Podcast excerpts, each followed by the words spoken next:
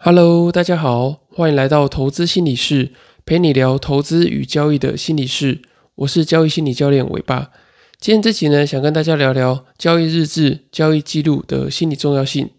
那么，我觉得交易日志呢，跟交易记录是常常被大家低估。我觉得它的重要性呢，其实不亚于就是盘前的这些交易的计划。我当初在学习这个选择权啊、现股当冲等等的这些交易的方法的时候，其实都至少花。呃，大概半年以上的时间，分别写这些交易的日志啊，交易的记录。我当初在学习选择权的时候啊，在这个模拟交易啊、实单交易，就断断续续写了呃三年以上的这个交易的记录。那我最认真的时候呢，我在盘前的时候，我会先写一次这个交易的规划。就例如说，今天要想要买什么这样的价位啊，想要做什么样的可能是价差单啊，然后或者是那如果是现股的话。我可能就会想说，哎，我今天是要做多还是做空？然后是要选什么样的类股？然后用什么样的讯号去做进出场的动作？那我在盘中呢，我会拿一张纸或是一个笔记本，用手写下这是当下看到的一些行情的变化。例如说，呃，九点半我发现可能有呃大笔的金额要买进某一档股票等等的，然后我也会写下当时的这个心情。例如说，哎，看到这个人家在追价的时候，我原本有一个想要追价的这个心理的冲动，可是呢，因为我呃再重新检视一下我的盘前做的这个交易的计划，哎，我发现那个地方不是我想要进场的这个点位，所以呢，我自己做一个这个自我控制的这个呃心理的反应跟心理的调试，那我就把这个状况记录下来，然后呃让我确保自己呃在这个交易过程中的心理状态是顺利的。那在盘后呢，我也会到另外一个自己创的社团里面去做这个交易记录的动作，所以我很推荐大家可以用这个 Facebook 啊，或是 Line 的记事本，你去创一个自己一个人的社团或是群组，然后呢，你就可能每次在交易的前后啊，去稍微做个记录，你可以把那个些很珍贵的这些交易记录给留下来。不然你看，其实交易记录每次这样子，呃，每天每天你会交易很多的股票啊，或者是有很多的决策。那你如果没有仔细去留意的话，其实这些呃宝贵的这些经验、这些感受，其实就这样子流走了。我以选择权为例的话，它其实每个礼拜都会做结算嘛。那它每个礼拜结算的时候，它这些资料它其实就不见了，就它会一直更新，一直不断有新的这些结算的资料出来。所以呢，你如果没有当下去做记录的话，其实你很难去回顾说，诶，你当时做的这些决策。呃，这些前后的脉络啊，不管是交易上的脉络、行情的脉络，还有你自己当下心情的脉络，你都没有办法去保存下来。所以我觉得做这个交易日志或者交易记录来说，都是非常宝贵的。那在这个不断呃记录的过程中啊，我也才去慢慢理清自己的交易的逻辑啊，如何去做交易，观察哪一些呃重要的资讯，还有我的心理的状态，在盘中我是怎么样做自我的调整。然后我会受到哪些行情的影响跟情绪的干扰等等的。那么接下来呢，我也想跟你分享一些比较细节，如何去做这个交易的日志跟交易的记录，以及做这些交易的日志对你的决策来说呢是有什么样的重要性？如何去改善你这些心理的状况，还有心理的状态等等的。那在《交易心态原理》这本书里面呢，它其实有提到，在这个投资与交易的决策。前中后其实都有很多可以记录的这些重点。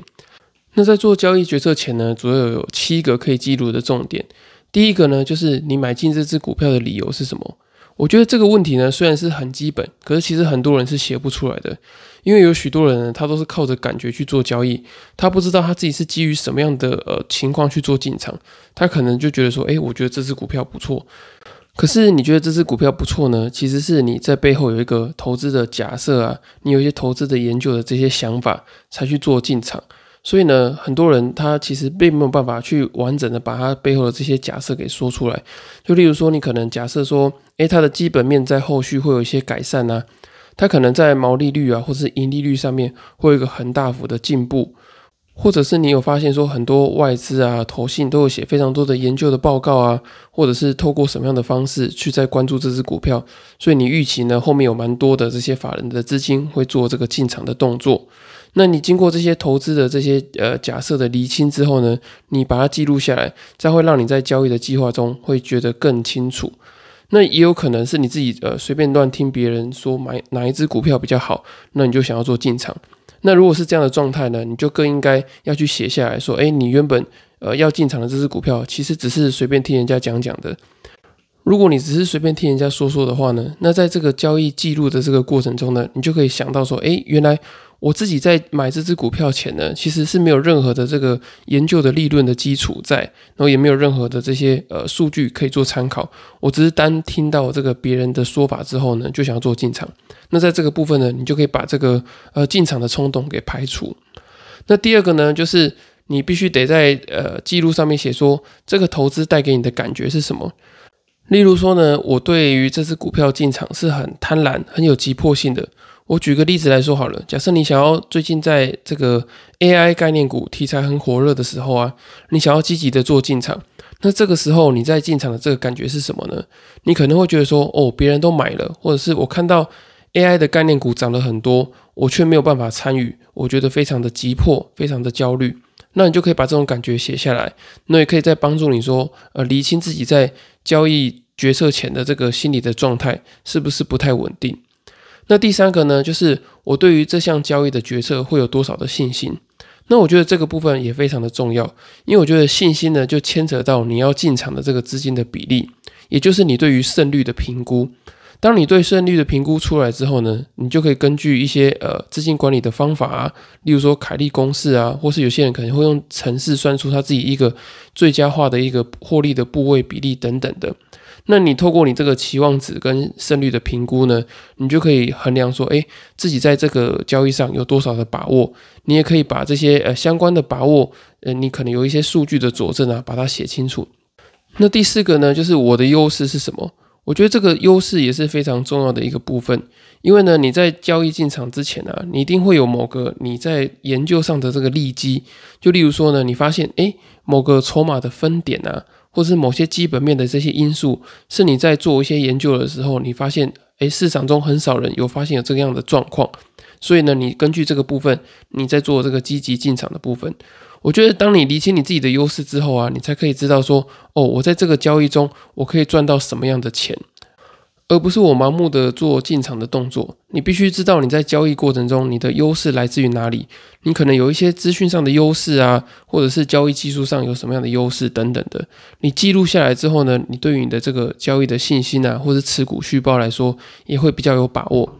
那第五个部分呢，就是为什么别人没有发现这个机会？那其实这个呢，就是之前提到的，就是交易其实是一场赛局嘛。那别人在买的时候呢，你可能就在卖；别人在卖的时候呢，你可能就在买。所以其实，在一买一卖的过程中啊，双方是有两个不同样的，甚至是对立的这个假设。例如说，你看坏这家公司，然后别人可能是看好这家公司。所以呢，当你在进场的时候，你可以先记录一下，说，诶，为什么别人没有发现这个机会？或者是为什么别人呢会跟我站在对立的地方做交易？那透过这个反向的这个思考的过程呢，可以去减少你的这个呃确认的偏误。那就像之前在提到的，当你有确认偏误的时候呢，你就会去看不断呃类似相同的这些消息。例如说你要做买进的动作，我就一直去看利多的消息啊，不断的看，然后不断的去做这个自我的说服跟自我的催眠。所以我觉得在进场之前呢，你可以先想想看，为什么别人没有发现这个机会。那第六点呢，就是哪些客观条件的变化呢，会让你改变你的这个交易的决策跟投资的决定？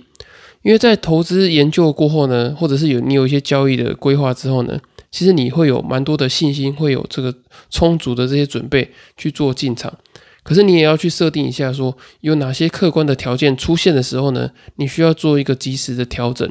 例如说呢，可能有一些重大的经济决策啊。例如说，呃，央行宣布要升息啊，或者是比较中短期的，你发现一些呃事件，例如说，呃，经理人他有卖掉这个持股的动作，或者是哪些大公司啊，它有出现一些比较重大的利空啊，或是产业的消息等等的。透过这些客观条件呢，你可能把它呃筛选出来，然后当这些条件出现之后呢，你就会及时的去做一些呃调整。至于第七个呢，就是你卖股或者你出清部位呢，有哪些特定的标准？这个呢，其实跟你这个进场的讯号其实有蛮大的关系。通常你的这个出场的条件呢，都会跟进场讯号消失是会有关系的。那你也可以设定一些出场的条件，例如说呢，诶，波段的涨幅啊，已经达到了二十或三十个百分点，或者是诶它的本益比已经达到某个你设定的这些标准等等的，你可以透过你自己擅长的这些交易的方式去设定你出场的条件。那重点是你一定要去设定这些呃出场的这些相关的条件，那可以让你在进出场的时候有比较好的这个依据。那除了在决策前呢，在要写这个投资的记录以外呢，我觉得你在决策以后，然后结果出来之前，也就是你在持股续报或者是在盘中的这段时间，你也要稍微的做一下记录，不管是行情的记录啊，或者是交易心理的记录，我觉得都是非常的珍贵，而且来的有价值的。我觉得主要有两个点，第一个呢，就是你在持有股票或是持有大量部位的时候，你的心理的感觉是什么？你可能会有紧张啊，担心。或是恐惧，或是想要追求太大的这个损益波动这些感受，我觉得你都可以把它记录下来，因为这些呢，其实就是你平常很容易会出现，或是反射性会出现的这些呃情绪啊，或者是恐惧等等的。当你把这些呃心情记录下来之后呢，你比较好去再做这个之后的自我调试。你也可以针对哪一些你比较容易出现的这些呃心理的偏误啊，或者是心理的干扰，去做这个自我的觉察跟自我的调试。那第二个呢，可以记录的就是你在决策的过程中，你有没有做过自我的怀疑，或者是有其他的这些感受。例如说呢，在这个投资部位一开始进场的时候，你就会开始去追踪说，诶，未实现的损益有没有突然呃增加啊，或是减少的动作。那如果一开始出来的结果跟你的这个研究不如预期的时候，你的内心是什么样的感受？是很沮丧呢，还是可以持续保有信心？那你会不会一直在盘中或者是在持有股票的过程中，一直会逼自己去把这个持股做这个卖出的动作，只是为了要调节这个内心的不安？那我觉得这个自我怀疑的过程啊，你一定要特别的去把它记录下来。因为这个自我怀疑的过程啊，其实就是你的这个信心不足的状况嘛，所以你才知道说怎么样去改善。那除了这个改善这个心理的状态以外呢，在这个自我怀疑的过程中，你一定也会有发现，你有很多呃现实的这些条件是没有办法具备好的。也就是说呢，你这个投资的研究是做的比较不够充分的。例如说呢，你在个股的研究上你做了很多，可是你可能遗漏了这个产业的研究啊，或者是总体经济的评估等等的。所以在这个持股续报的这个过程中呢，也可以让你去检视你自己在现实的这些呃记录的状况，是不是有做的还不够好的地方。那记录完这个决策前跟决策中的时候呢，我觉得你就可以开始记录说，诶，当结果出来之后，你内心的状况啊，还有呃整个呃交易的状况是怎么样。那我觉得也是主要有两点可以做记录。那交易心态原理里面有提到五点，我觉得蛮不错的，分享给大家。那第一个呢，就是这是一个正确的决定吗？就是你在投资结束之后呢，你可以去问自己说，诶，自己做的决定是不是正确的？那我觉得这个正不正确的衡量呢，而不是用这个结果去看的。而是说，你在这个投资决策的这个过程中，你研究的方向啊，然后研究的这个广度跟深度是不是足够的？那虽然说它会有亏损的状况，可是它的亏损是不是比这个整体的同产业来讲是相对来的少的，或是比你之前的做投资的状况来说，表现其实还是要更好的？那透过这样的这个自我检视呢，你就可以了解说，哎，你这笔交易是做的对还是做的不对？那第二个呢，就是。你在判断跟决策的过程中有没有瑕疵？那我觉得其实这个是非常精华，可是却常被投资人忽略的部分。因为大家通常只在意说，诶，我出来的结果是赚还是赔，或是我整个统计下来我的这个胜率啊，或是单笔获利是到多少。可是比较少去针对自己决策的这些过程啊，研究的这些假设跟逻辑去做一个比较彻底性的检讨。那我觉得这个是非常可惜的，而且呢，你也会去忽略掉你在整个投资的过程中，呃，有没有这些心理的干扰去影响到你的这个投资？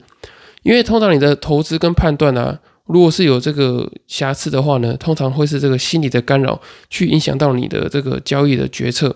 那这个心理的干扰呢，如果你没有记录下来，或者在事后呢没有去做检讨的话呢，其实之后会不断的一直去重复的出现，可是你会不自觉的被这些东西干扰。然后没有去发现这些事情的影响。那第三个呢，就是这个决策跟之前的决策之前有没有共同的形态？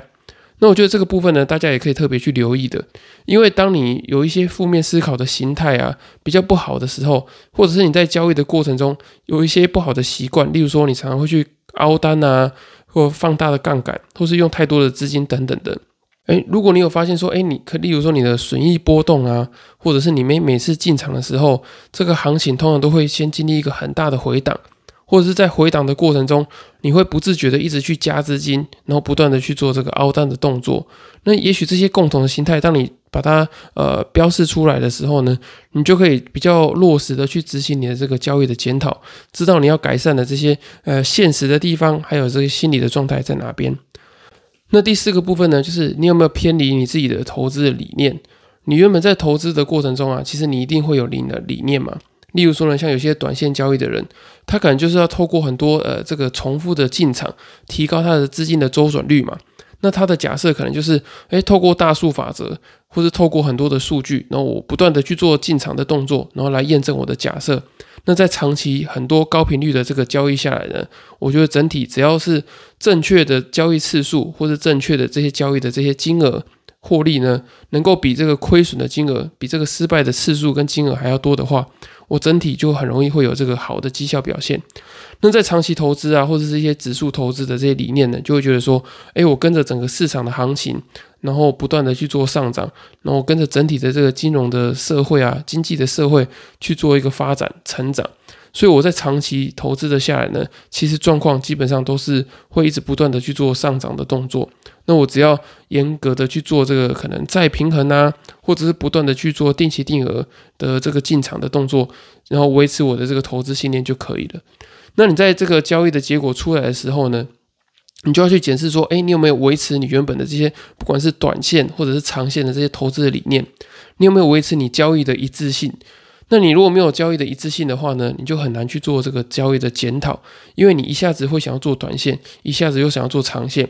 那长线呢，你可能中间又可能受不了人家呃赚很多，短线赚很多，你又转去做这个短线的动作。当你没有交易的一致性之后呢，你的投资逻辑就很容易互相的冲突啊，互相的矛盾，导致你会有这个周期的错乱，然后还有这个交易逻辑的错乱。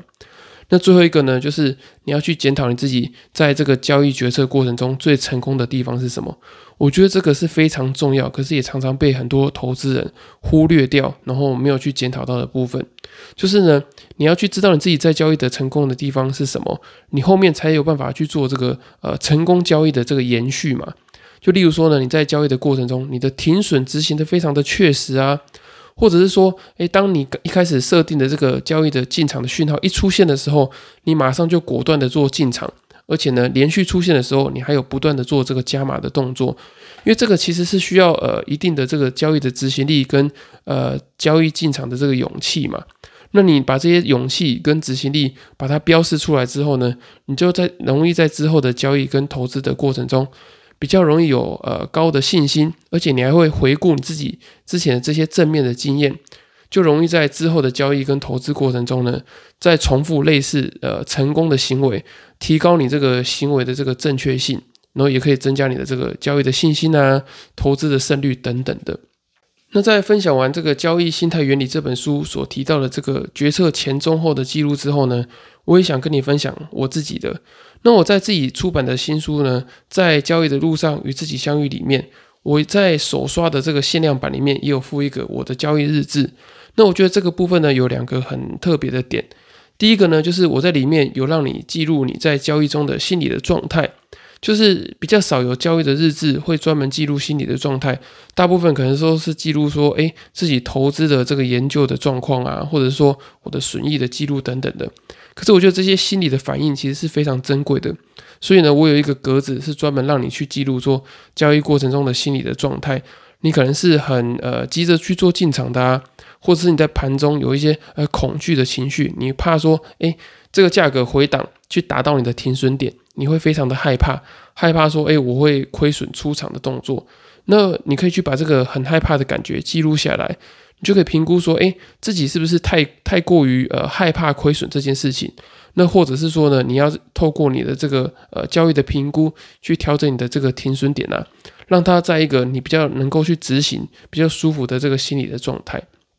那第二个呢，就是我在里面也有设定一格，是让你去写说，诶，做的不错，值得自我肯定的地方。就像我刚刚提到的嘛，就是其实很多人呢会去忽略掉，去标志自己呃成功的地方是什么。那透过呢，你去记录你做的不错的地方，去自我肯定，你才可以有更好的这个交易的信心嘛。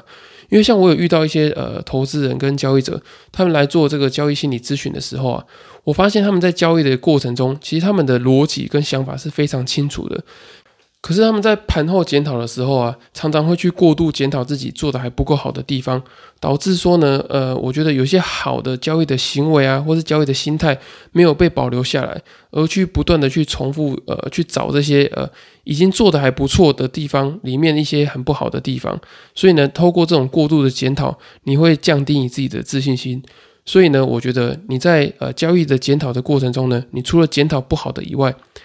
你很大一部分呢，也要把你做的好、做的不错、值得自我肯定的地方留下来，那你才可以让之后的这些交易做得越来越好嘛。透过今天讲的这些交易日志的内容啊，其实你可以理解到，就是其实做交易日志跟交易记录对你来说是非常重要的。它不仅能够记录你这个交易做得好或是不好以外呢，它对于你的这个心情的整理啊，或者是呃心理状态的这些觉察都是非常重要的。我后来在申请这个智商心理研究所的时候，也有把这个交易中的这个记录啊、书写，对于这个交易心态整理的部分呢，列在我的这个研究所的书面审查资料之中。那我的题目呢，就是应用反思写作在交易者及投资人的心理智商中。因为我觉得呢，大多数的这个呃交易者来他们来做这个交易心理咨询的时候，他们对于生活的现状是有很多的不满意的。因为没有感觉到这个幸福的感受啊，或者是快乐的感觉，所以呢，他们就把这个不幸福跟不快乐诉诸在交易之中，希望透过这个投资跟交易的这个成功啊，来产生很高的这个幸福感跟快乐的感觉。那其实呢，我觉得这是呃非理性的这个心理的期待。你越有这种呃在想在交易中获得快乐、获得幸福的感觉呢，其实会对你的交易产生越来越大的压力。可是你要在交易的过程中啊，去辨识这些心理期待，其实不是很容易的。所以呢，去你可以透过这个交易记录啊、交易日志的方式，可以让你自己有一个空间跟时间去做一个内心状态的自我整理。因为我们书写的速度啊，比讲话的速度还要慢，所以呢，你必须得要去做停顿思考的动作。那这在这个停顿跟思考的过程中啊，其实我们就可以去反思自己呃投资跟心态中的关联性。那我想跟大家分享一句话，就是我很喜欢认知心理学家 Stephen Pinker 他所说的，就是写作难的地方呢，就是在于把网状的思考用树状的结构展现在线性展开的句子里面。那么，身为一个这个交易心理的自媒体的经营者，其实每天写作对我来说呢，除了是例行公事以外，也是一个自我整理的过程，因为你要必须得把一个很复杂你大脑思考的状况，然后呢记录在这个资本上面。那透过你写下来的过程中呢，你可以先去觉察一次。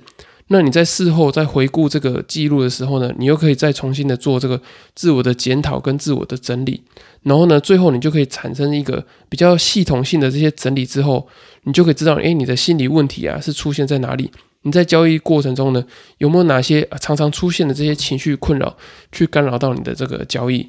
所以呢，我也希望透过这一集的分享，可以让你开始呢去撰写这个交易的日志啊，或者交易的记录等等的，你就会发现说，哎，你自己比较混乱的这些交易逻辑啊，跟交易的心理状态，会一点一滴越来越清晰。那最后呢，祝大家交易跟生活呢都能够越来越顺利。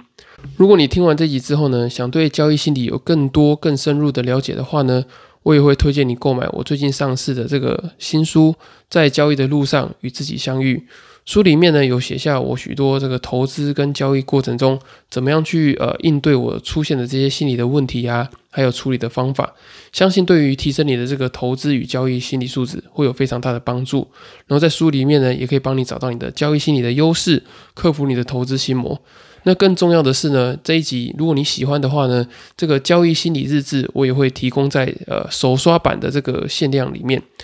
我有把这一集提到的这些理念呢，都放在这个交易日志的表格里面。那透过这个表格的记录呢，你就可以去慢慢的理清你自己的交易的逻辑啊，还有交易过程中的心理状态。那如果你发现你真的没有时间可以去记录这些交易的日志的话呢，也欢迎你透过资讯栏的表单，然后报名这个线上交易心理咨询。我可以帮你呢去记录你在交易过程中的这些心理的状况。然后也可以去帮你厘清说，诶，你在交易中的心理的干扰啊，心理的状态是什么？